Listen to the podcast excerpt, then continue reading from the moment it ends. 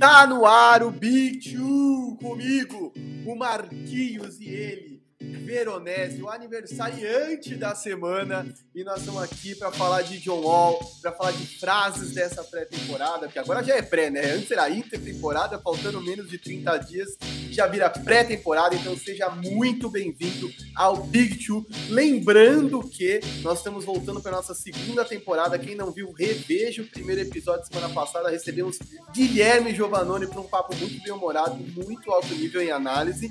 E o Área Restritiva já voltou com suas lives diárias, fazendo contagem regressiva para a temporada 2021-2022. É, começamos na quarta com o Houston Rockets, que também será assunto hoje. É, e, enfim, daqui até o começo da temporada vai ter muita coisa boa rolando, convidados, análise, é, meme, o que vocês quiserem, a gente vai fazer. E é isso. Vero, seja bem-vindo, meu amigo. Como é que você tá? Bom dia ou boa tarde, não sei que horas você escuta a gente, eu e o Marquinhos estamos gravando pela manhã. Nessa semana, por questão do meu aniversário e compromissos familiares, a gente está fazendo gravado e não ao vivo, como a gente costuma fazer é, todo sábado. Gostei que o Marquinhos, na parte interna aqui da plataforma que a gente usa, ele botou um tá na hora do show assim como Felipe Franco e Kleber Bambam, né? Um vídeo épico. É... E dessa vez com um pouco de privacidade, né, Marquinhos? Fazia muito tempo que a gente não fazia nós dois, né? A gente está recebendo muitos convidados, é, especialmente na semana passada com o Giovanni, que foi um prazerzaço receber o cara. Uhum. É... Mas estamos aqui dessa vez só nós dois. É... sem, sem, sem companhias, estamos novamente nós, a, a, a dupla está reunida é, de forma singela, mas isso não exime a responsabilidade de você que acompanha a gente em deixar o seu likezinho, em compartilhar com os seus parceiros. Dessa vez a gente não vai ler comentário ao vivo, é, mas a, siga da mesma forma, compartilhando com seus parceiros, deixe seu like que ajuda muito a gente. Você pode também se inscrever no canal do Área Restritiva, acionar o sininho aí, para você saber sempre, é, como o Marquinhos bem lembrou, já começou de novo o, a nossa rotina, o nosso calendário de lives, então você não perde nada especialmente também o nosso podcast queridíssimo aqui, o seu podcast favorito, o Big Two Pod aqui, eu e o Marquinhos lado a lado mais uma vez. É isso, velho, é muito bom, enfim, tá de volta, né? Acho que essa temporada tem tudo para ser muito legal. É, e mesmo que a gente ainda não seja, enfim, refém dos jogos aqui para comentar, tem coisa boa acontecendo. E vamos logo para o primeiro assunto, já logo de cara, sem perder tempo. John Wall fora dos Rockets, é isso, velho. O homem diz que vai se reportar ao training camp, mas não jogará esta temporada é, no time texano.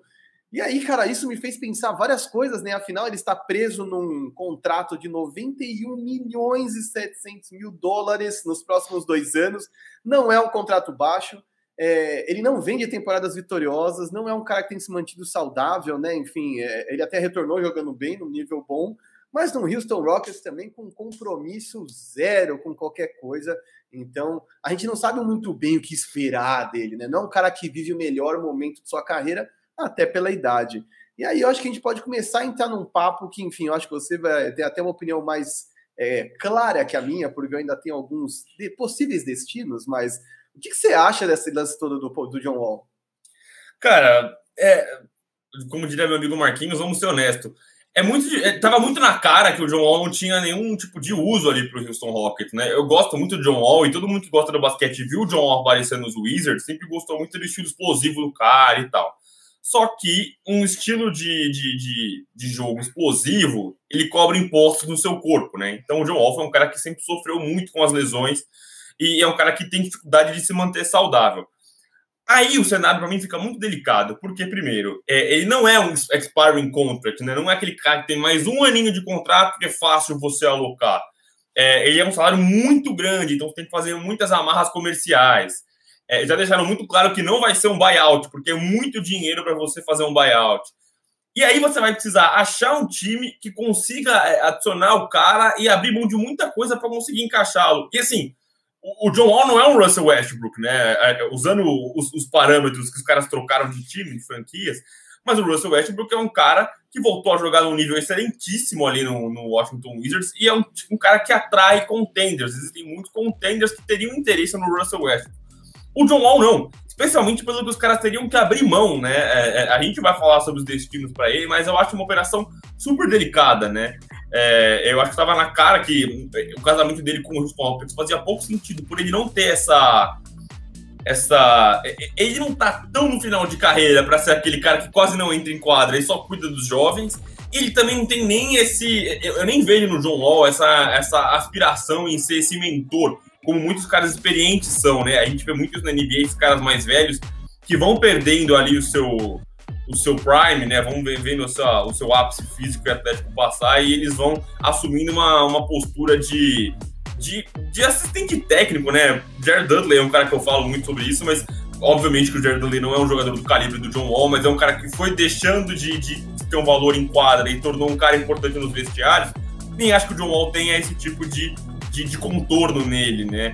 Então eu acho que fica cada vez mais difícil você entender aonde o Joel vai parar e qual que é a ambição dele. É uma coisa que passa pela minha cabeça, irmão. O que, você quer? Você quer ir com um contender? É isso? Você acha que você consegue é, casar uma operação para você pintar no contender? Ou você quer ser, ter minutos relevantes ainda? Porque eu imagino que se ele fosse para um contender, muitas vezes ele teria um papel muito reduzido, né? Então eu acho que a pergunta de, de qual destino ele teria, para mim, é, é, é enorme ainda. Eu realmente tenho muita dificuldade de entender a quem conseguiria absorver um salário desse tamanho. Exato, né? Eu acho que é um problema bem grande, enfim. É, é eu acho que o Houston fez alguns movimentos bem peculiares, para não dizer burros, na última temporada, nas trocas secundárias, principalmente, de, de oriundas do Harden. Eu é... gosto muito que você fala para não dizer burro, mas aí você chama de burro, entendeu? Mas é, é isso. é isso. com todo respeito, como é que é? Tem aquela mina do de férias com ex lá. Eu respeito sua opinião, mas é uma opinião burra, tá ligado? e se você gostou das trocas secundárias do Houston Rockets, tem que dizer, você é burro, entendeu? Porque a troca, as trocas iniciais, quer dizer, né, quando o Harden sai, os primeiros assets, os primeiros ativos que chegam, são interessantes, mas definitivamente as trocas secundárias são todas péssimas. E aí, enfim, é, eu acho que você pode alegar que eles deram sorte, é, que eles fizeram um bom draft, mas as trocas secundárias foram uma merda, enfim, é isso, eles vão ter que viver com isso, porque eu acho que é parte do que a gente critica lá na outra franquia texana que eu tenho mais intimidade, que é a falta de objetivo. Quer dizer, você quer reconstruir por onde, né? O que, que é melhor para você? Mas voltando para John Wall, por enquanto, qual o melhor destino para John Wall? E aí tem duas perguntas, sempre cabem nesse tipo de situação. Qual é o melhor destino para ele? E quem vai ser vai se beneficiar mais da vinda de um cara como ele, né? Eu tomei a liberdade de pesquisar, ler, ver muita gente falando sobre isso. Richard Jefferson, Kenny Perkins, é, Zach Lowe falando sobre isso, fui ler Clutch Points, Bleach Report, porque assim, realmente é uma operação complexa, tá? Para quem acha que ah, não existem contratos imóveis ou contratos que não podem ser trocados. Não, realmente, podemos dizer que não existem, mas assim, é, não sem dor, entendeu? Então, assim, ou ele vai para um time muito ruim, que é o que ele, que é o que ele provavelmente não quer, é, ou é, alguém vai fazer uma merda, né? E vamos ser honestos que nos, se você levar em conta o histórico, o que vai fazer a merda é o Houston. Mas, enfim, eu acho que eu, eu tomei a liberdade aqui de separar três times que eu acho que podem, podem fazer movimentos por ele é, e, e, pode ser interessante para eles. É, enfim, primeiro John Wall nos Clippers. Por que, que eu pensei em John Wall nos Clippers? os Clippers têm um monte de cara com um contrato grande, né? Nós estamos falando de, aqui, até tomei a liberdade de anotar. Eric Bledsoe, Luke Kennard, Reggie Jackson e Serge Ibaka. Se nem todos eles têm contratos grandes, aí nesses quatro caras um montante de grana para trocar por ele e que são caras que não são essenciais para o time, né? Vamos ser honestos, se o John Wall chega nesse Clippers e eles mantêm Kawhi e Paul George, ele já seria o terceiro melhor jogador da equipe. Ou você discorda? Eu acho que é isso. Não, concordo, concordo. É, eu só é acho que é, o time do Clippers, ele tanto quis um armador, né? E aí renovaram com o Reggie Jackson recentemente, trouxeram o Eric Bledsoe e aí a gente falou, ah, não vai caber no contender. Ele entraria nesse contender, e a gente, a gente falou, eu especialmente falei aqui, trouxe muitas vezes o ponto que o time do Clippers precisava de um armador, mas um armador puro, né? Não. É, o Reggie Jackson fez um ótimo, um ótimo playoff, né? Mas acho que nem ele esperava que ele fosse fazer um playoff que ele fez. Só que ele não é esse armador que vai criar arremessos. E ele teve uma porcentagem de três. A gente fala muito do, do Utah Jazz, né? Como tá matando bola de três a rodo. Mas o Clippers, a, a grande toada dos Clippers foram os ajustes rápidos e a bola de três, né? A porcentagem deles era tremenda ali, o Marcus Morris, Paul George, enfim. O, o John Wall é um cara que não chega para somar nesse quesito, né? Você vai cair no mesmo conto da, do vizinho do, de Los Angeles aí. É, a diferença é que o Lakers não tinha arremesso de três e seguiu sem ter. Agora, o Clippers tinha, era um ponto forte e você vai perder isso, né? É, a gente falou dos outros caras aí, que você citou os outros contratos, por exemplo, o Sérgio Baca e tal. Eu até acho que o Sérgio Baca faria falta na questão corpo, né? Faltou gente. Mas ele também não jogou nada no último ano, não conseguiu jogar, que não parou saudável. É, é, aí é o que você falou. Acho que nenhum desses caras fará um tremenda, uma tremenda falta para o time dos Clippers. Eu só questiono mais uma vez o encaixe, né? É, é, o Joe Wall não é um cara que tem um aproveitamento tremendo na bola de três. Óbvio que ele não é um nabo, né? Ele não é um cara que não consegue arremessar com a mão torta, mas ele não é um cara que vai dar esse volume que os Clippers estão acostumados.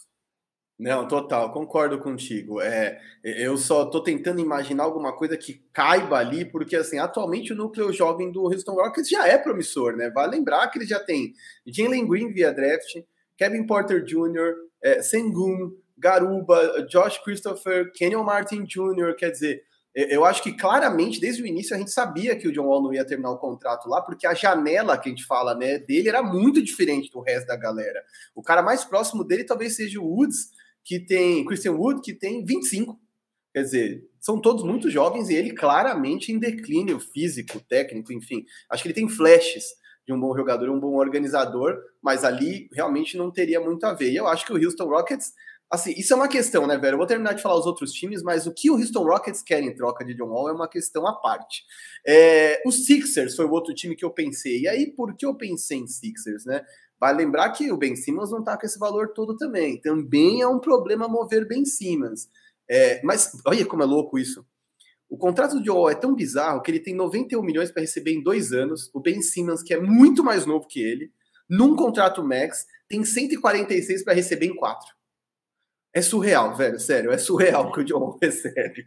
Mas, cara, eu acho que o Ben Simmons faria bem a esse Houston Rockets, porque é um cara que vai saber armar, passar, correr em transição, dar velocidade, num time que tem um monte de gente que quer meter bola, então se ele não quiser também, problema dele, é ele que perde, ele que fica fora.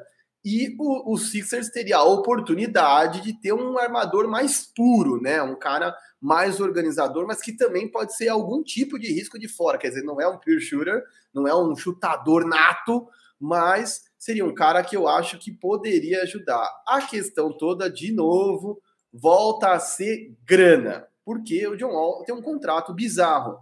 E aí nós vamos chegar no lance, e antes de eu falar dos Mavericks, até que eu acho que é uma discussão que eu e o Velho estávamos tendo antes de abrir esse, esse pod, esta, é, é, é, este programa, que é o Rockets está atrás de picks. O Rockets quer ser o OKC, né? O Rockets está nessa pegada, quero ser o Oklahoma City Thunder. Mas numa troca por John Wall, quem está disposto a abrir mão de ativos interessantes ou medianos para pegar um John Wall em fim de carreira e ainda dar uma pique para eles? Ninguém vai fazer isso. Eu, na verdade, vejo uma troca na qual o Rockets vai passar esse contrato bizarro dele com alguma pique de draft. Vai lembrar que dentro dos ativos que o Rockets tem, tem uma pique de draft, por exemplo, que é do Bucks.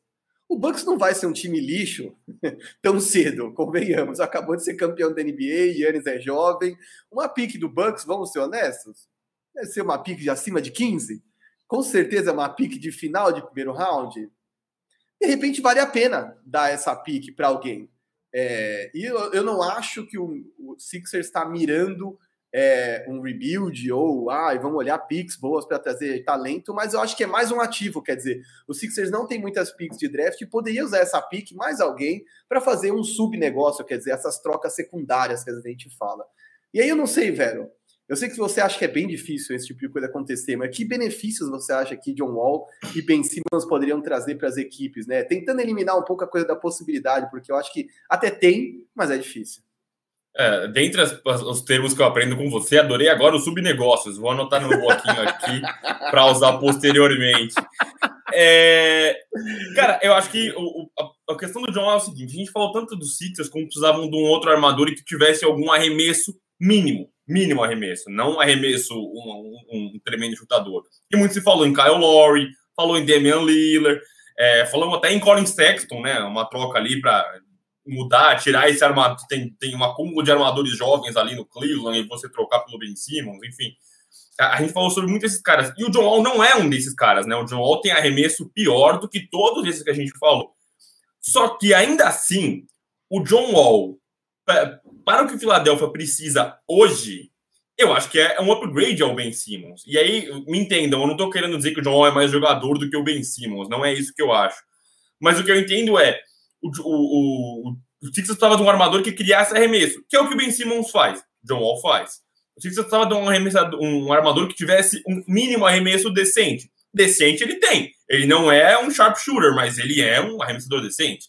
Um, veter, um, um armador experiente que pudesse estar em quadra nos momentos decisivos e matar os lances livres. John Wall consegue fazer isso. E aí, por que, que dentre esses três, talvez o Sixers desponte para mim como o meu destino favorito? Mas muito talvez e meu. Não é que eu tô achando que é o que vai acontecer, mas é o que eu, é o que eu acho favorito. Porque seria uma troca que resolve problemas. E aí eu tô absolutamente desconsiderando todas as amarras financeiras. Porque é isso que o Marquinhos já falou. É muito difícil, você vai ter que enfiar muita coisa aí. E eu sinto que às vezes o time do Houston Rockets faz isso como o próprio Philadelphia fez isso, você chuta o preço lá em cima, você não vem recebendo um salgado e um suco, né? Você fala, ah, eu quero pique também, o cara não te ofereceu um monte de tranqueira, né? Falar, ah, eu te ofereço o contrato do Donis Haslem com o contrato de. Pô. Então acho que eles chutam lá em cima para receber alguma coisa mais valiosa para eles poderem ter um poder de negociação. Mas é isso, para mim, dentre esses três, é o destino favorito para mim, porque eu acho que ele resolve problemas ele ajuda o time do Philadelphia a organizar o time deles ali, a, a, a, ter um mínimo upgrade, e aí, mais uma vez, não é porque ele é mais jogador que o Ben Simmons, mas o encaixe talvez seja melhor aí no Philadelphia.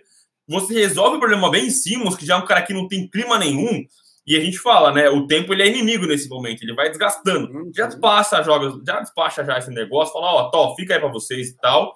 E aí o, o, o Hilton também, pô, para mim, dentro dos cenários que eu falei agora, para mim, o melhor é, retorno seria para o Houston, né? Você troca um cara que não vai jogar por um cornerstone, né?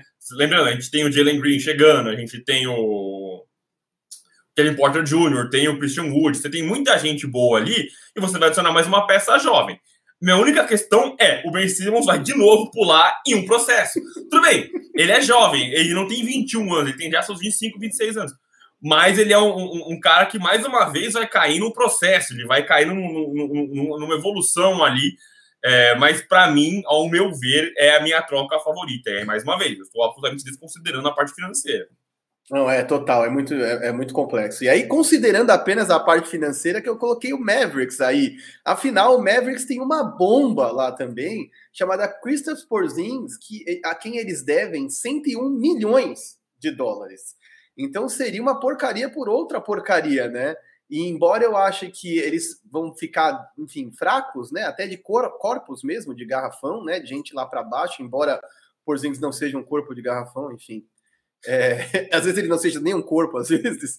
É, eu acho que não seria um problema exatamente adicionar um, um secundário, um, um bom handler ali para ser o segundo cara para carregar essa bola, para criar, junto com o Luca embora eu ache o encaixe difícil, né? Estamos falando de Tim Hardaway Jr., estamos falando de John Wall e Luca Doncic, não é exatamente um encaixe fácil é, de, se, de se fazer, ainda mais agora que o Rick Carlisle picou a mula de lá, então é, a gente vai entender como é que o Jason Kidd vai se virar com isso. Mas eu estava pensando somente em grana, não acho nem que o Mavs, por exemplo, teria queria, gostaria de ficar com o Joe Wall a longo prazo, sabe? Eu acho que seria uma troca para uma troca. Eu acho que é mais fácil, apesar de tudo, trocar John Wall que trocar Christoph Porzingis. Então, levando em conta o histórico não inteligente do Houston Rockets, eu não me surpreenderia se eles pegassem, de repente, um Christoph Porzingis para quem trocou Caris LeVert por, por Oladipo. E é, o Dallas se dá bem trocando John Wall, e aí, eventualmente, trocando John Wall para outra pessoa. É, e conseguindo algum ativo, quer dizer, o, o Dallas é o tipo do time que precisa de plantel, né? Então, para eles interessa, por exemplo, trocar um Joe Wall por dois, três, não pangarés, né? Mas caras medianos, né? Eles não fazem. Vamos de role players para ser, pra ser gentil com os caras, vai. Exato. Eu não acho que eles estão à procura de um All-Star. Óbvio que se um All-Star cair no colo, beleza, mas é, o Rockets, por exemplo, em plena reconstrução, ou quer piques altas de draft, ou quer um All-Star, ou quer um cara bom, como é o caso que a gente está falando agora do Ben Simmons. Mas é, o Dallas talvez não tenha tanto esse desespero. Eu acho que o Dallas precisa de jogadores, né? O, o, Dallas precisa de alas. O Dallas precisa de tanta coisa que se a gente começar a fazer uma lista aqui, meu amigo, pelo amor de Deus, a gente não para mais. E num time que, honestamente, eu não sei dizer se não tem urgência de vencer, mas que tem uma estrela que tem urgência de vencer. Quer dizer, você tem um Luca Doncic que quer vencer, renovando já, uma doideira para renovar contratos longos com o cara, é, e você de forma alguma tá trabalhando para dar um time para ele. Isso é bem complicado, eu acho, bem complicado, levando em conta o como a NBA ficou móvel nos últimos tempos, né, velho? Se a gente viu Kevin Garnett apodrecer no Wolves até ser resgatado pelo Boston Celtics, a gente não vai ver tantas estrelas fazendo isso nos próximos anos. Então, acho que os caras precisam acordar um pouco mais para a vida. E aí aqui eu só ia citar uma menção honrosa aqui, que eu acho que vai na mesma linha de Dallas Mavericks, que é o Pelicans, né? Que perdeu o Lonzo Ball, sonhou com o Kyle Lowry, acordou sem ninguém. É... E aí, pô, será que não vale a pena meter o louco e trocar um ativo interessante, um moleque não tão promissor assim, juntar uns contratos, enfim. Eu acho que eles têm que pensar. Mas eles também precisam de um armador, também precisam de um organizador, né, cara? Sim, é, primeiro o Dallas, é, a, gente, pensou. É, essa narrativa se construiu durante muito tempo, né? Ah, precisamos de alguém para dividir o fardo de carregar a bola para colocar ao lado do Luca Doncic. Sempre se falou muito isso, sempre se falou muito isso. E aí, cara, para ser muito honesto, quando você falou do John Wall, a gente falou do John Wall, eu falei, pô, talvez ele tapasse esse buraco. Mas quanto mais eu penso, menos eu gosto.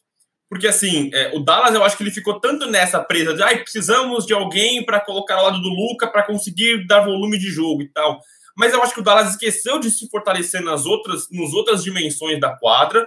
É, fez negócios muito questionáveis para mim. Eu acho que pagaram muita grana no Red Bull aqui agora. Então, assim, você tem dois alas chutadores ali, que é o Tim Hardaway Jr. e o Red Bull, mas acho que o garrafão deles é muito fraco, muito fraco mesmo. É, com o Porzingis eu já acho fraco. Sem o Porzingis é muito mais fraco. E aí, mais uma vez, né, que o Porzingis é uma força de garrafão. Mas o Porzingis é um corpo, minimamente, né? Um cara para estar lá, enfim, alguém para pegar essa. para pegar um rebote alto ali. É, e eles não têm mais. Não dá para você apostar em Maxi Clipper, não dá para você. Dwight Powell, esses caras não vão acumular esse volume de jogo dentro do garrafão. Então acho que o Dallas teria outro buraco, outros buracos para preencher, até porque um cara que fez uma ótima temporada foi o Jalen Brunson, né? O cara que foi. Até teve, teve gente que votou nele para sexto homem, ele é Most Improved Player, o, o Jalen Brunson. Então, um cara que teve uma boa temporada, um cara que conseguiu dividir essa bola com o Luka Doncic, e aí eu acho que o Dallas construiu.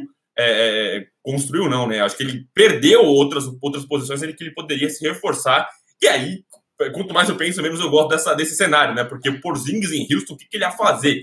Ia tirar espaço do Christian Wood? Sei lá, é, não faz o menor sentido. É, para um time, como você bem falou, para um time que trocou o Caris LeVert por dois meses de Victor Ladipo, nada é impossível. Mas é, eu acho bizonho esse tipo de cenário para o time do, do Houston Rockets. E o Pelicans é um time que precisa de um armador, né? Muita gente se deu ali a, ausência, trocaram o Eric Bledson, perderam o Lonzo Ball, e aí muita gente esperou, é, imaginou, né? Eu imaginei principalmente. É a hora do Point Zion, né? Vai ser o Zion que vai armar o jogo que foi uma coisa que ele fez na segunda metade da temporada, e ele teve números altíssimos, né? Como uhum. é, ele sendo o cara que carrega a bola, o Brandon Ingram também é um cara que tem essa capacidade. E aí eles podem talvez dar espaço para os novatos, né? Tem o Nickel Alexander, tem o Kira, esqueci o nome do rapaz, também é um novinho, um rookie.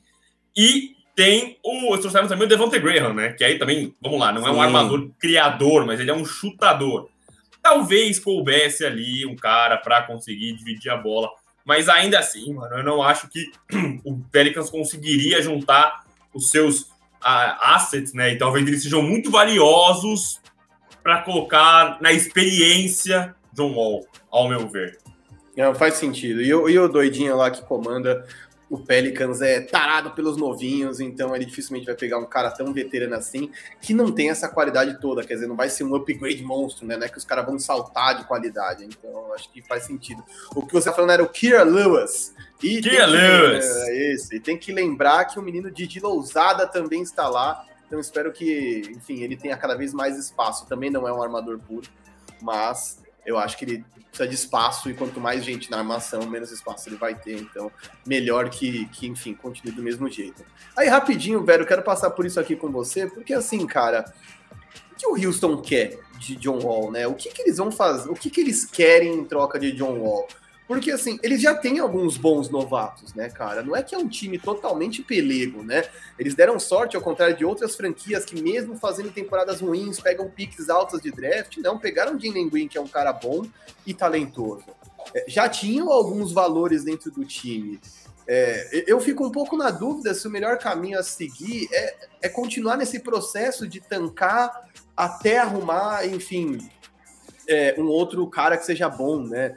É, eu não sei se de repente não é o melhor, uma melhor coisa começar a mesclar com veteranos que possam dar mais qualidade, sabe? Veteranos que possam dar fluência para o jogo dos outros moleques, quer dizer, começar a pensar num jeito de realmente desenvolver. A gente sempre fala muito de dar minutos para a molecada, é, mas a gente sabe que mesmo sendo muito bons, né, eles não são uma molecada experiente. Não é como a quando a gente olha o Los Angeles Lakers e diz, olha, esses caras são todos veteranos, inteligentes, e a gente de alguma forma acredita que eles vão se entender baseado em tudo que eles já têm de experiência e de visão, de inteligência de quadra. Muitas vezes a molecada não tem essa inteligência toda. E aí eu fico pensando se você também só jogar a molecada e o Paul Salas, mesmo sendo um bom técnico, ainda é um técnico jovem. Será que eles conseguem desenvolver esses caras ao máximo? Será que não faz falta ter um ou outro veterano de quadra ali dentro, que seja um cara que ajude outros caras a se desenvolverem, sabe? É, eu fico muito na dúvida. Eu não sei o quanto vale a pena você ficar pegando primeira escolha de escolha de primeiro round é, do Bucks, por exemplo, que é uma escolha claramente de fim de draft é, em troca de jogador, quando você poderia estar trazendo jogadores que você já sabe o que podem trazer. Quer dizer, muitas vezes você traz caras não tão badalados, eu poderia citar alguns aqui, enfim, sei lá, citar um Tadeu Young, que é um facilitador na posição que ele é, um Josh Hart, que é um cara que é um cara muito bom lá no Pelicans. Não estou falando necessariamente de grandes estrelas o Josh Hart é até bastante novo, enfim. Eu só quero dizer assim, eu acho que tem caras que podem facilitar o jogo, inclusive de quem já tá lá. Será que não é melhor trazer esses caras do que ficar trazendo esse monte de pique? Mas a pergunta é, quando é, é o momento de parar o tanking, em tese, né? Quando é, é o momento que você vira a chavinha, você fala, ó, vou abrir mão do tanking e vou agora, de fato, tentar competir. A gente fala muito sobre dar minutos aos caras, e eu acho que você saber perder é saudável, né? Os caras, é, é, isso, isso ajuda, ajuda os caras a amadurecerem. Só que aí é, é muito delicado isso, você entender em que momento você abre mão disso para de fato competir. Eu acho que o maior exemplo que a gente usa aqui no podcast é o Carl Towns. É um cara que está para sempre preso no tanking do Minnesota Timberwolves. É um cara que está na hora de vencer, né? É um cara que quer vencer nesse momento. É, o, o, falei que é, é, importante o cara saber perder, mas o quão prejudicial é o cara se acostumar a perder, né? O cara tá se acostumando numa franquia que, que não vai para frente. E aí eu até acho que, por exemplo, em alguns casos específicos, como foi o do Kevin Porter Jr., por exemplo, eu acho que ele no Houston até tem mais é, holofote do que ele tinha em Cleveland. Mas uma franquia com paciência, que não precisa de fato vencer neste momento e tem espaço para amadurecer o menino, para deixar ele crescer. É, isso eu acho justo. Só que aí vamos ficar perdendo para sempre, entendeu? É, o Jalen Green, assim, é um cara que parece estar bastante pronto para NBA mas é natural que precise de tempo para evoluir. E aí você vai precisar que ele evolua, você vai precisar que o Kevin Porter siga evoluindo para você então tentar competir. É, eu acho que o risco de você ficar preso nessa é, é muito grande, né? Você usou o Thunder como exemplo, e é a questão do Shai. Pô, a gente gosta muito do Shai, e foi bom ele ter ficado ali um tempo, porque como o Oklahoma não tinha ambição para nada, ele evoluiu. O cara cresceu. O Xavi virou um cara gigantesco. É, não, não tá ali no, no, top 15 da liga, enfim, mas ele é um cara que evoluiu muito. E eu acho que tá chegando a hora dele começar a vencer. E talvez o vencer que eu digo não é chegar em final de conferência, mas fazer campanhas que você briga por alguma coisa, né? Você fazer como fez o Memphis Grizzlies, por exemplo, né? É, um time que tancou aí ali com o Jamoran, com o Jaren Jackson Jr., com outras peças jovens, começou a competir. Os caras estão chegando ali e estão brigando por uma vaguinha de play-in, play-off. Então, acho que é você dar ambição para os caras, né? Eu acho que você entender o momento em que você vira a chave é muito delicado, né? E eu acho que o Oklahoma está perdendo esse timing e eu acho que o Houston tem que se preocupar também para não perder esse time, né? O se preocupar que eu digo não é temporada que vem começar a competir já, mas tem isso no horizonte, né? Eu acho muito ruim quando as franquias entregam para Deus e falam, ah, vamos esperar chegar aqui um, um LeBron James, ó, vamos esperar chegar alguém desse calibre aqui, um, um Emoni Bates pra gente aqui, para carregar a franquia, porque você ficar à mercê do destino é, é muita besteira, você tem que se programar muito para você não cair ali no, no limbo da NBA. Exato, né? O Jalen Green é um cara que tem potencial para ser talento geracional, quer dizer, o Ty Gilde Alexander me parece um caso de um cara que pode ser pelo menos All-Star, né? Então, é, eu acho que você tem que ter essa noção. Você não tá falando de um Looney Walker, sei lá, por exemplo, como é no Spurs. São caras legais, às vezes você se afeiçoa, mas não são talentos geracionais. Não é um cara que você vê brigando por MVP daqui 5, 6 anos. E aí, assim, vamos ser honestos, né? O Devin Booker deu sorte. É, o, a vinda do Chris Paul é uma coisa tão. Eles levantam tanta mão para o céu para agradecer que meteram um contratão bizarro na mão do cara para ele jogar até os 40 anos. Um cara que não consegue se manter saudável desde os 30. Vai jogar até os 40 num contrato gigantesco. Tamanho é o agradecimento, a gratidão que os caras têm é, por tudo que ele fez. Porque, vamos, vamos lá, de novo, até quando o Devin Booker ia acostumar a ficar perdendo? Até onde vai a paciência de um cara como o Devin Booker? E a gente viu o Devin Booker ano passado e falou, cara, há cinco anos era pra gente estar tá vendo esse cara nesse momento, entendeu? Não necessariamente numa final, mas num playoff, jogando um jogo importante, não fazendo 70 pontos uma, numa derrota para o Boston numa temporada regular, entendeu? Então eu, eu acho que é, é, Você falou tudo, eu acho que é, o momento de virar a chavinha é muito importante. Então eu espero que o Jalen Green arrebente por ele, pelo Rockets e por todo e qualquer fã da NBA. É uma merda você ficar vendo franquias disfuncionais estragando talentos porque os caras não têm a capacidade de se organizar para vencer. Não é tão difícil de imaginar, gente. É um, quando você fica numa filosofia perdedora e se acostuma a perder, os treinos não têm a mesma é, intensidade, pré-temporada não tem a mesma intensidade, jogos não têm a mesma intensidade, porque você sabe que você não está indo a lugar nenhum, velho. É muito diferente quando os caras falam: meu, o plano desse ano é vencer, vamos nos esforçar, vamos brigar por uma vaguinha. Você precisa de metas na vida. E isso aí, para atleta, é mais ainda, entendeu? O cara tem que ter meta, tem que ter objetivo. Enfim, eu acho que faz todo sentido o que você falou, Vera. E aí, enfim, não sei se você quer acrescentar alguma coisa nesse, nesse sentido, senão eu vou passar para um quadro novo que a gente vai inaugurar aqui. É, é, é, o que você falou, é de dar um horizonte, né? Você dá um planejamento, né? Você mais uma vez me indicou um ótimo papo ali do Blake Griffin com o JJ Redick. A gente já cansou de fazer propaganda do podcast do JJ Redick aqui.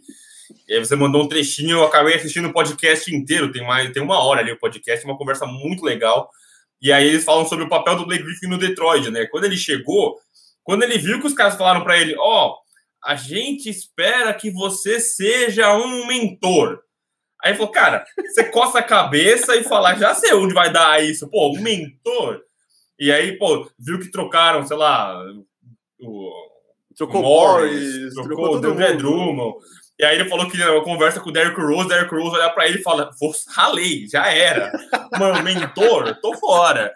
E aí, não é que os caras são babaca, não querem cuidar dos jovens. Eu acho que isso é importante, mas num contexto específico, né? Você ser All-Star a sua vida inteira, né? Para você, de repente, ser, ser é, opção e você vai perder os minutos importantes da sua, do seu final de carreira para só ser um mentor é muito complicado, né? E aí eu acho que é, é, é o, que é, é, o que a gente fala do Houston Rockets e do Thunder. Como que você vai atrair esses caras se você só perder? Você não vai trazer ninguém para ser mentor. Você vai falar, ó, temos que chegar porque a gente quer competir, entendeu? É, eu acho que isso é importante na franquia. Você tem um horizonte minimamente claro para todo mundo, né? Eu acho que o tanking existe, faz parte, amadurece os caras, dá minutos, mas até um ponto, né? Acho que você identificar o momento de você virar a chave é importantíssimo para uma franquia saudável na NBA. Exatamente, quase coloquei inclusive uma frase do Blake Griffin nesse próximo quadro que a gente vai inaugurar aqui. Eu gostei muito desse podcast, recomendo a todos. Está lá no YouTube, se você domina inglês, meu, aproveite é muito legal, assim, ter esse papo aberto dos jogadores, né? Porque nessa hora ele coça a cabeça, meio que assim, cara, não sei se eu tô na idade de ser mentor, sabe? Fica muito claro o desconforto do cara. E aí, assim, se ele tem cirurgia para fazer, ele faz. Se tiver que se poupar, ele vai se poupar. Quer dizer, já é um cara que convia com lesão. E é até engraçado porque eles emendam num papo de, ah, pô, por que você não enterrava lá em Detroit? Começa toda uma conversa sobre isso. E ele vai a forra, assim, meio que, cara, os caras ficaram me aloprando e eu joguei 19 jogos. Quer dizer, as pessoas diziam que eu não enterrava um ano e há um ano eu não jogava. então, tipo, é, é muito complexo a forma como a gente enxerga, a narrativa que a gente adota. É, é interessante. E aí, agora vamos para um quadro aqui, porque o Big Two Pod não é lugar de ficar em cima do muro, né, velho? A gente faz quadro para os caras descerem do muro, é, chamou Giovannone aqui na chincha, assim como vários outros.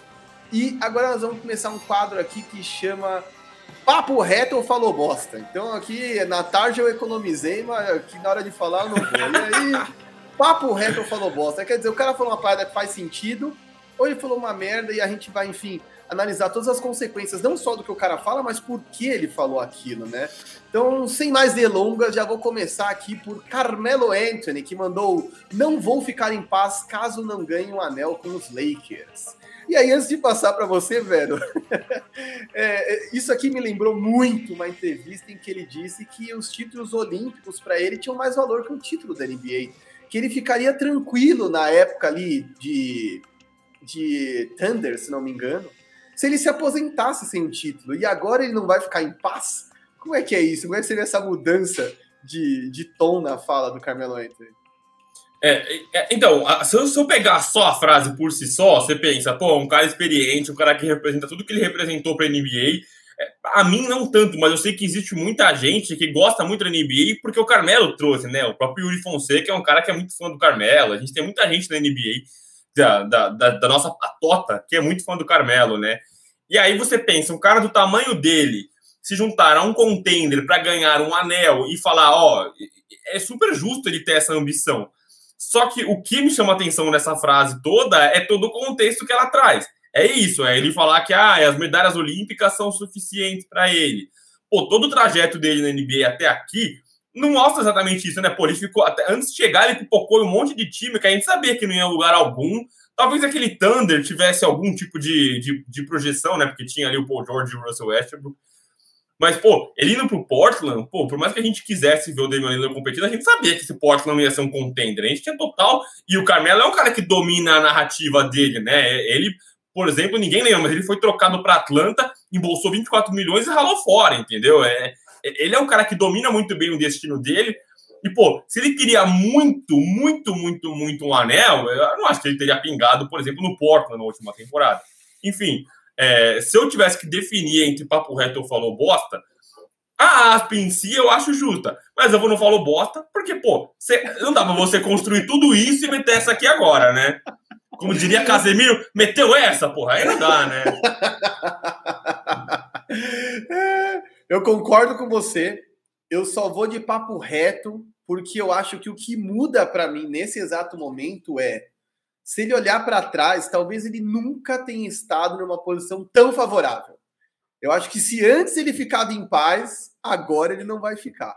Porque se ele cair com esse time, aí ele é a zica do baile mesmo. Ele é o Anderson Varejão do rolê, entendeu? Ele é o cara quando chega os caras perdem. Porque, pelo amor de Deus. e aí, vamos lá. Próximo. Eu fui aos playoffs em todas as temporadas que disputei. Não espero que isso mude. Patrick Beverly, recém-adicionado ao elenco do Timberwolves. Vai você, velho. Papo reto ou falou bosta? Que pateta, né? é... E, e, ele, assim, né, foi, ele ainda foi quicado, né? Que ainda pingou aí no Memphis Grizzlies, já foi para os Timberwolves. É, e eu gosto da pompa que ele fala, né? Assim, a gente brinca muito desses caras que são até um pouco arrogantes, né? Na, na NBA. Mas assim, você tem que saber o seu espaço, né? O Patrick Beverly não ocupa esse espaço, né? Lembrando que ele teve aquela frase infame pro, pro Stephen Curry: ah, você dominou os últimos anos, os próximos são meus. E aí o Curry falou com os próximos: você tem 31 anos, cara, que isso? E é, é, é mais uma. É mais uma dessas, né? O Patrick Beverly sendo o Patrick Beverly. Eu acho que ele fala para tentar inflamar. A gente fala sobre caras que energizam o ambiente. Talvez ele tente mudar isso, né? Talvez ele tenha chegado no Timberwolves falou: ó, vamos clicar essa molecada, eles precisam ter algum tipo de competitividade. Então, se ele falou com esse intuito, eu acho justo. Mas eu acho que ele falou bosta, porque eles não vão aos playoffs, né? O time do Oeste, a conferência Leste se reforçou muito bem, mas o Oeste não tá mais fácil, cara. O Timberwolves não fez nem menção de chegar no play-in e aí, em que pese Covid, em que pese tudo que aconteceu na temporada passada, mas a, a, não ser que todos evoluam, todos, todos, que o D'Angelo Russell evolua, e assim, eu não sei se ele consegue evoluir mais, tá? O D'Angelo Russell não tem mais 19 anos, eu, talvez ele tenha batido no teto dele, talvez aquele D'Angelo Russell do Brooklyn Nets tenha sido uma temporada, aí ele desceu e tá no platô, vai ser o cara de 15, 20 pontinhos no máximo ali no Minnesota Timberwolves. O Townsend já sabe o que é capaz, mas eu não sei o quanto que o Anthony Edwards consegue evoluir. A gente falou sobre isso. A temporada, o basquete dele foi, ele evoluiu, ele começou a pontuar e começou a produzir highlights, mas não foi um basquete vencedor. E aí não só em questão de franquia, a questão de escolher arremessos ruins, a questão de, de, de exagerar no volume em momento em que você não está é, é, quente, né? Você não tá com a mão calibrada. Então, é, acho justo se ele falou isso para tentar motivar e virar essa chavinha que a gente tanto comenta lá no time do Tim Wolves. Mas eu acho que ele falou bosta, porque não vão para os playoffs e Patrick Beverly sendo Patrick Beverly. É, Patrick Beverly sendo Patrick Beverly, total. E assim, para mim ele falou bosta. Primeiro porque ele não foi aos playoffs em todas as temporadas que ele disputou. Ele foi aos playoffs porque ele estava em times que foram aos playoffs. Exato. Patrick Beverly de forma alguma carregou esses times para os playoffs. Parece ele que ele pegou é a carona, né? Ele caiu na cara. Eu levei meus times aos playoffs, irmão. Menos, o Patrick né? Beverly é o cara de skate segurando no busão, velho, e falando que, ah, eu nunca deixei de ir para esse lugar. Ele nunca deixou desse lugar porque tava de carona, pô, tava no bagageiro, entendeu? Pelo amor de Deus, mano. Eu, eu gosto muito do provocador, eu gosto, eu acho que o, o, esporte precisa de personagens, quer dizer, eu sou corintiano, mas sempre gostei de ver o estilão provocador do Valdívia. Eu gosto dos caras meio chatão, assim, para você odiar, sabe? Mas não, não, se perde no personagem, bichão. Você não carregou ninguém, você não levou ninguém aos playoffs, você estava de carona, e de novo você está de carona, quer dizer, nem num time ruim, ele, que não é contender, ele é algum tipo de liderança, né? Ele é de novo um cara que vai de carona. E eu quero lembrar, antes de mais nada, que caras do perfil dele em Minnesota já não deram certo. Vide Jimmy Butler. Então eu realmente quero entender até que ponto a provocação, o bagulho de peitar, o macho man vai funcionar num time onde a molecada gosta de ficar de boa, velho. Gosta de encher o rabo de dinheiro e ficar tranquilo, entendeu? Porque eu não acho nem que o Carl Anthony Towns é, não deve estar sofrendo por tudo que aconteceu na vida dele, por tudo que o Covid significou para ele, porque de repente para mim, para você não significou nada, porque a gente não perdeu ninguém. Mas o tanto de gente que ele perdeu na família, mais a mãe, eu acho que é mais um motivo para ele se desmotivar, mas vamos ser honestos. De novo, o bordãozão master meu aqui, ele nunca foi esse Jimmy Butler todo antes do Covid também. Nunca foi esse cara obstinado pela vitória, custe o que custar, entendeu? Então, assim, não vejo grandes mudanças no cenário e por mais talentoso que seja, porque não estamos falando de um time podre, tá? Eu não acho que esse Wolves vá aos playoffs de novo.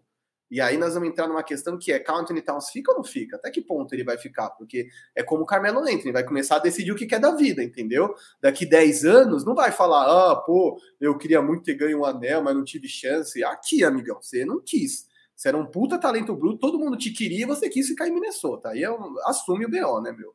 Antes de passar para as próximas fases, se você está nos ouvindo, bota para seguir aí no seu agregador de podcast seja no Spotify, Deezer, meu, o Silver colocou em todos, o nosso Nick Fury coloca o nosso podcast aqui em todos os lugares, então coloca lá para seguir. Se você está no YouTube, dê o like agora, porque se você está até agora com a gente, 42 minutos, você está curtindo, então manda o like, compartilhe com os seus brothers e comente. Não esqueça de comentar, a gente lê todos os comentários, traz para cá as discussões e cita as pessoas.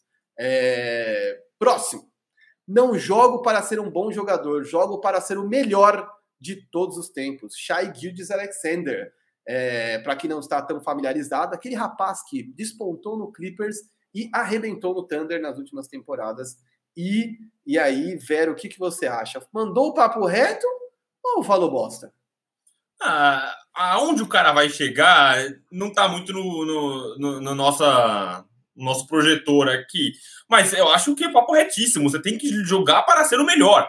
É, shoot for the stars, né? Você vai tentar ser o máximo. Aonde você aterrizar ali no meio do caminho tá ótimo. Mais uma vez, pegando carona no Blake Griffin, ele fala isso. Ele fala, cara, é, é, eu sempre joguei para ser o melhor jogador do planeta.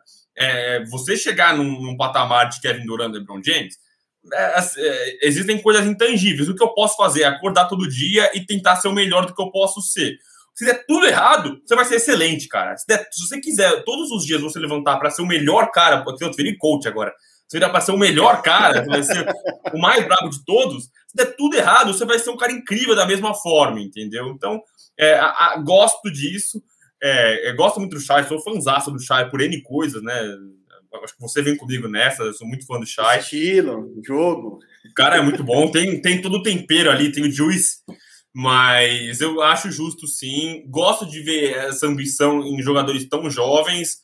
É, e alô, Oklahoma, né? Botem um time competitivo aí, vamos ver se esse menino consegue brigar em palcos mais altos, mas para mim é um papo retíssimo. Também acho, cara, papo reto também. Acho que esse é o tipo de mentalidade que você tem que ter quando você entra em quadra. É, eu acho que o basquete muda a vida dos caras das mais diferentes formas. Muita gente não tem os mesmos objetivos que outros caras. Acho que também tem um lance de você saber qual é o seu teto, quer dizer, você mente para todo mundo, mas não mente para você. Quer dizer, você sabe o quanto você joga o quanto você pode jogar, é, mas ainda assim, esse é o tipo de mentalidade que eu acho que impacta positivamente, seja lá onde ele estiver. Então eu tenho certeza que se o Thunder é, perder a mão de hora de virar a chave para começar a vencer, este rapaz vai procurar um novo destino e vai encontrar porque com certeza tem muita gente interessada no Shai. Eu sonharia em ter um cara desse no San Antonio hoje para a gente começar a construir as coisas, então com certeza tem muita gente de olho nele. Vamos passar para o próximo, que é um rapaz que, meu Deus do céu, Kairi se aposentaria se fosse trocado pelos Nets, teriam dito os agentes de Kyrie Irving. Cara, esse eu vou falando de passar para você, assim, porque, velho, puta, eu já esgotei, assim, eu tô muito sem paciência com o Kyrie Irving, cara. Ele é um cara super consciente, quer dizer, ele vai alternar picos altíssimos de consciência, de, de artístico, de compreensão do papel dele, de enfim, de vários, eu acho que vários aspectos, né? Os jogadores estão cada vez mais complexos, tanto na forma como a gente os enxerga, quanto na forma como eles se enxergam, né? Não existe mais up and dribble, né? Se isso existir um dia ou foi uma norma, que seja uma opção do cara, mano, eu só quero vir aqui jogar e ir para casa. Mas isso não precisa ser assim. Mas também tem que ter um pouco de limite, tem que ter um pouco de bom senso, né, velho? Eu acho que assim, puta, o, o Kai Irving, mano, é o que a gente tava falando antes de abrir esse programa. Ele é a, o meme da mina que fala sobre positividade, acende um incenso para afastar as más energias, e ele é a má energia.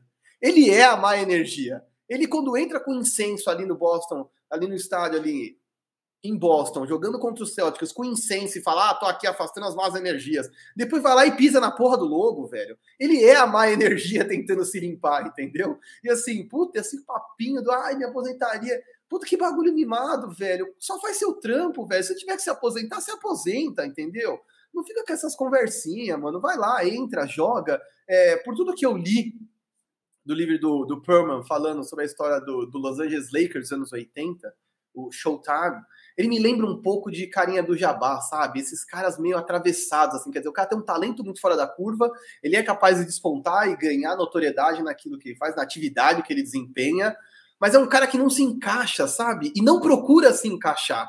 É muito artista demais, assim, muito mimadão, muito entra umas questões que eu acho que são animais, quer dizer, às vezes ele tá lá doando dinheiro para negócios de pessoas negras que estão começando, puta do caralho. Aí, de repente, ele some porque ele diz que tem questões pessoais, aí aparece um vídeo dele na festa da irmã. E, não, velho, de verdade, tá me cansando essa parada assim. Eu acho que ele se acha um gênio muito maior do que ele é. É o pacote Kyrie Irving, né? Se você pegasse a aspa pura e simplesmente ela, você fala, pô, cara quer ganhar um título com esse time e tal, beleza, mas é toda a narrativa que existe ao redor do Kyrie Irving, né? O cara que saiu do Cleveland porque não aguentava mais ficar na sombra do LeBron e se junta para ficar na sombra do Kevin Durant e do James Harden, porque Kyrie Irving não é o segundo melhor jogador desse time, nem o primeiro, né? James Harden e Kevin Durant estão na frente dele. É, é, é o que você falou. O cara vai, passa o incêndio e depois pisa no logo. Todo mundo sabe que eu torço pros Lakers e não tenho nenhuma simpatia pelo Boston Celtics.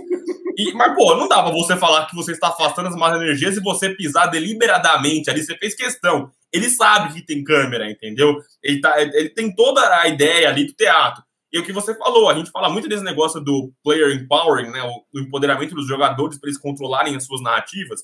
Uma coisa que começou muito com o LeBron James. E eu acho que o Kyrie Irving tenta fazer a mesma coisa. Só que o Kyrie Irving, eu acho que ele não tem, eh, acho não, ele não tem o tamanho do LeBron James, né? Ele não tem o tamanho em termos de bola, em termos de, de, de personalidade, ele não tem o pacote LeBron James, né? É, e aí eu acho que ele tenta controlar, tentando ser esse cara diferentão. Eu já fui muito fã do Kyrie Irving, né? Eu já vi várias entrevistas dele, pô, achando um cara muito engraçado e tal. Mas é, como a gente brinca muito no, no, jornalismo esportivo, né? Eu acho que ele totalmente se perdeu no personagem, cara. Ele criou um personagem dele e ele perdeu a conexão com a realidade.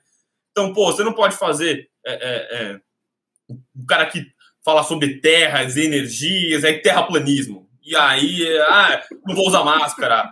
E aí, não, vou, vou aglomerar questões pessoais. E aí, se ele falar esse negócio, ah, não, se eu fosse trocado pelos Nets, eu me aposentaria. Como se ele estivesse comprometido com os Nets. Mas quando os Nets precisaram dele, ele estava em festa. Cara, você precisa decidir o que você está fazendo, cara. Você precisa decidir se você vai ser um cara um, um, grande andarilho da NBA, né? E esse cara que. E andarilho não é só o cara que tem em vários times, né? Mas eu acho que até conversa muito com a imagem dele, com aquele cajado que ele tá usando agora. É o cara que ele quer ser muito. É, eu perdi o nome, mas é aquela coisa meio hobbit, meio camponesa, assim. Ele perdeu, ele se perdeu totalmente no tempo. Eu acho que ele se perdeu muito no personagem. E eu não sei. É, é difícil, né? Como a gente, a gente tem informação que agentes falaram, eu queria entender o contexto que ele falou isso. Mas às vezes o cara tá sentindo que ele tá garantido lá, sabe? Do tipo, pô, James Harden e o Kevin Durant são deliberadamente melhores do que eu. Vai que eles acham que eu não sou o suficiente para preencher isso aqui querem me trocar e ah, então vou me aposentar, que aí você talvez você mexa com o valor, mas acho que ele se perdeu totalmente. Eu acho que o Kyrie Irving é... eu sou totalmente contra ao shut up and dribble, mas no caso dele seria melhor se ele só jogasse basquete mesmo. É muito louco isso, né? Porque eu acho que é justamente isso, né? A gente está aqui falando sobre empoderamento de jogadores e sobre o lance do cara ser dono da própria narrativa, sobre essa tentativa incessante de Kyrie Irving de assumir sua própria história e ao mesmo tempo ele coloca na mão dos outros uma coisa tão importante quanto a aposentadoria, né? Quer dizer, ah, se eu for trocado, eu me aposento. Quer dizer, ao invés de dizer quero ser um Nets for life, sabe? Quero jogar no Nets até me aposentar. Porque aí, se a hora que ele cansar ou que os caras começarem com o papo de trocar, ele fala, mano, para mim deu, já ganhei a grana que eu devia ter ganho. Não colocar isso na mão dos outros, sabe? Às vezes fica na minha cabeça que assim, por que, que ele diz essas coisas, sabe? É, eu acho que ele é um cara um pouco sem filtro, assim, um pouco. Às vezes o que eu digo é uma coisa que eu falo sobre outros caras, enfim, não tem nada a ver com essa questão que a gente tá falando do Cari agora, mas eu falo um pouco sobre o Neymar. Às vezes é a solidão de não ter um brother para te dizer, mano, você tá fazendo merda. Para de fazer isso. Porque às vezes a corja, né, o entourage ali, a galera que vem na sua bota quer tanto ficar pagando pau, te reverenciando, você é muito foda, você é muito foda, que você perde um pouco do nexo, né? A conexão com a realidade, a conexão com o que está acontecendo. Quer dizer, não importa o quão bom você seja, se você trabalha para alguém sem um contrato, há um contrato social estabelecido. Você não pode meter o louco não vou jogar, ah, vou me aposentar. Ah, mano, então decide, quero me aposentar e diga para os caras, pro seu empregador, seja honesto com as pessoas. Quer dizer, eu acho que falta o, o tamanho da solidão do Kairi por ser esse Avenger, esse cara, esse Maverick é, flutuando pelo mundo é essa coisa de faltar um amigo, uma esposa, alguém que ele ouça, que diga para ele, cara, você tá falando merda, velho. Lembra quando o Nash estava chegando e ele falou que ele não achava nem necessidade de ter técnico? Ele fala umas coisas, às vezes, cara, que não faz o menor sentido, o menor sentido. É o meme do Power Rangers, miga, para, você tá passando vergonha, velho. Pelo amor de Deus. e aí, vamos passar para aqui, para o nosso último papo reto, falou bosta de hoje, que é nós todos vencemos quando um recorde é quebrado. E se Lebron quebrar o meu, eu estarei lá para aplaudi-lo. Karim Abdul-Jabbar. Ninguém menos que o maior pontuador da história desta liga. É, e, cara, que legal, né? Isso. Eu acho que isso é um papo retíssimo. Eu acho que ele, assim como Larry Bird, como Magic Johnson, é, tem um enorme respeito pelos jovens talentos, por quem está lá hoje fazendo a NBA. E eu acho isso de uma grandiosidade, cara, de uma coisa tão gigantesca. É, eu acho que o lugar desses caras está totalmente cimentado na história. Quer dizer, eu não acho que isso é um privilégio que todos os jogadores têm, sabe? Eu não acho que o Michael Cooper, que jogou ao lado do Karim, vai ser tão lembrado quanto o Karim, ou que, enfim, fora ele e Magic, é, tantos caras dos anos 80 vão ser lembrados no mesmo patamar que eles, mas esses caras já fizeram o que eles tinham que fazer. Eu, eu acho que nada mais justo é reverenciar a evolução do jogo, quer dizer, o que o jogo se tornou e entender que os recordes estão aí para ser quebrados mesmo. Eu acho de uma grandiosidade incrível. Eu acho que é, é, é, uma coisa que, eu vou ser bem honesto, Jordan e outros perdem muito em não aplaudir os caras que estão lá hoje. Assim, e aí eu vou quebrar essa frase dele em dois, né? Primeiro que você fez a comparação que o Kyrie também era um cara que não se encaixava, mas olha a diferença de nexo e de conteúdo que tem um que tem o outro, né? É, a total consciência do espaço que ele ocupa no universo do basquete, né? E aí a frase do Karim tem para mim dois, né, duas coisas, né? Se ela parasse só no se o LeBron quebrar meu recorde, estarei lá para, para aplaudi-lo. Já acho uma coisa bacaníssima, né? É, a gente vive um momento em que é, um momento não, mas a gente já viu no decorrer da história tantos caras que já participaram da liga e aquela coisa meio saudosista e parece aquele velho perdido que fala os negócios. Essa semana falaram que o LeBron era fácil de marcar. É, irmão, não dá para você falar um negócio desse, sabe? E, e, e aí eles caem muito nesse estereótipo do velho que fala besteira, sabe? Aquela coisa meio nostálgica. O cara tem medo de cair no esquecimento, ele tenta se manter relevante de alguma forma. Então, Ai, na minha época. Não, porque no meu tempo, irmão, você tem que reconhecer quem chegou agora. E aí, primeiro o Karim é, é, reconhecendo a grandeza do LeBron James. Eu acho que isso é muito bacana. E aí eu acho que a sentença não para só aí, né? Porque se fosse só aí, a gente já viu quantas, quantas pessoas conseguem reconhecer o tamanho do LeBron James. Mas a primeira parte também falando, ah, nós vencemos quando o recorde é quebrado, é você reconhecer a evolução do esporte, é você reconhecer a evolução do basquete. Ah, o basquete de hoje tem muito mais ritmo, muito mais ponto. Ah, os caras têm mais chance para pontuar, então é, é, é, um número mentiroso. Irmão, dane-se, tá ligado? O, o, esporte vai evoluir, você queira ou não. Não é, não é você fazendo sua criticazinha aí que, ah, o mid-range morreu, que não sei o que lá. Cara, o bagulho vai passar por cima de você, entendeu? Então você tem que é, reconhecer a evolução do esporte. Eu acho que o Karim faz muito bem. Eu acho que mostra uma, uma lucidez muito grande e, e uma grandeza também no cara ele entender o esporte evoluindo e o lugar dele na história. E é o que você falou, ele sabe o lugar dele, entendeu? O rostinho dele ali no Monte Rushmore do basquete está muito bem é, é, é, pavimentado ali. Não precisa ficar fazendo criticazinha. É, é, que bom que ele se tornou, assim como nós, um admirador do jogo e não só um cara que vive do passado e conquistas pessoais dele. Não, total, cara, concordo demais com isso. O, o Carinha do Jabá, por exemplo, é um cara que não dava autógrafo para caras brancos na época dele de jogador. Então, assim, óbvio que havia todo um contexto de segregação racial, de ódio e tudo mais, mas muitas vezes era que é, é, ele tratava mal de maneira espontânea, sabe, sem nenhuma, nenhum tipo de razão repórteres e, e pessoas que estavam lá admirando. Quer dizer, ele não sabia naquela época nem identificar quem era aliado e quem era inimigo. Quer dizer, eu acho que é muito importante a gente sempre fazer essa separação, mesmo quando a gente traz pautas relevantes. Então, eu espero que o Cari chegue nesse nível de evolução intelectual. É de sentimento, né? A gente sabe que tem vários tipos de inteligência emocional e, e, entre outras, então eu acho que eu espero que ele chegue lá, sabe? Eu acho que essa coisa de ser um maverick, de ser um cara que bate muito a cabeça, é, faz com que você evolua se você aprender a enxergar as coisas da maneira, da melhor maneira, né? Não sei se existe uma maneira correta, mas eu acho que faz muito sentido e eu acho que o Karim falando isso tudo hoje, depois de tudo que esse cara viveu, da época em que ele jogou, depois de tudo que ele passou, é, mostra a evolução do próprio cara, né? Então eu acho que isso é incrível e isso tem que ser celebrado. Afinal, é exatamente isso que a gente está falando, né, cara? Não é todo mundo que tem essa grandeza de reverenciar essa, essa não necessariamente essa molecada, porque o LeBron James não é molecada, mas reverenciar o momento do esporte. Então, é, esse foi o primeiro momento de papo reto, eu falo bosta, mas eu gostei muito, espero que vocês tenham gostado também. Se gostarem também, mandem aí outras frases que vocês querem que a gente analise aqui porque muitas vezes eu vou concordar com o Vero, mas vou dizer uma coisa diferente se é papo reto ou você falou bosta, porque tudo varia com o ângulo que você vai é, ouvir aquela parada. Então não se esqueça de deixar o like, compartilhar com os amigos. Você ficou até agora, então faça isso. E se você ainda não está inscrito, se inscreva tanto no canal do YouTube quanto no podcast. É isso, Vero? Fechamos! A gente falou que ia falar meia hora, falamos uma hora de novo. Toda hora é isso! é isso. Se você ainda não corre para uma hora, passe a correr por uma hora. Se você não faz compras de uma hora, faça compras de uma hora. A gente não consegue falar menos. E é isso. Foi um prazerzaço estar aqui com você mais uma vez, Vero. Que é no arroba Gveronese você encontra este rapaz. Vá lá e dê parabéns para ele neste sábado. E eu sou o arroba Marquinhos984 e a gente se vê na semana que vem, ao vivaço, se tudo der certo e com convidados, ok? É isso. Valeu, galera. Muito, muito, muito obrigado.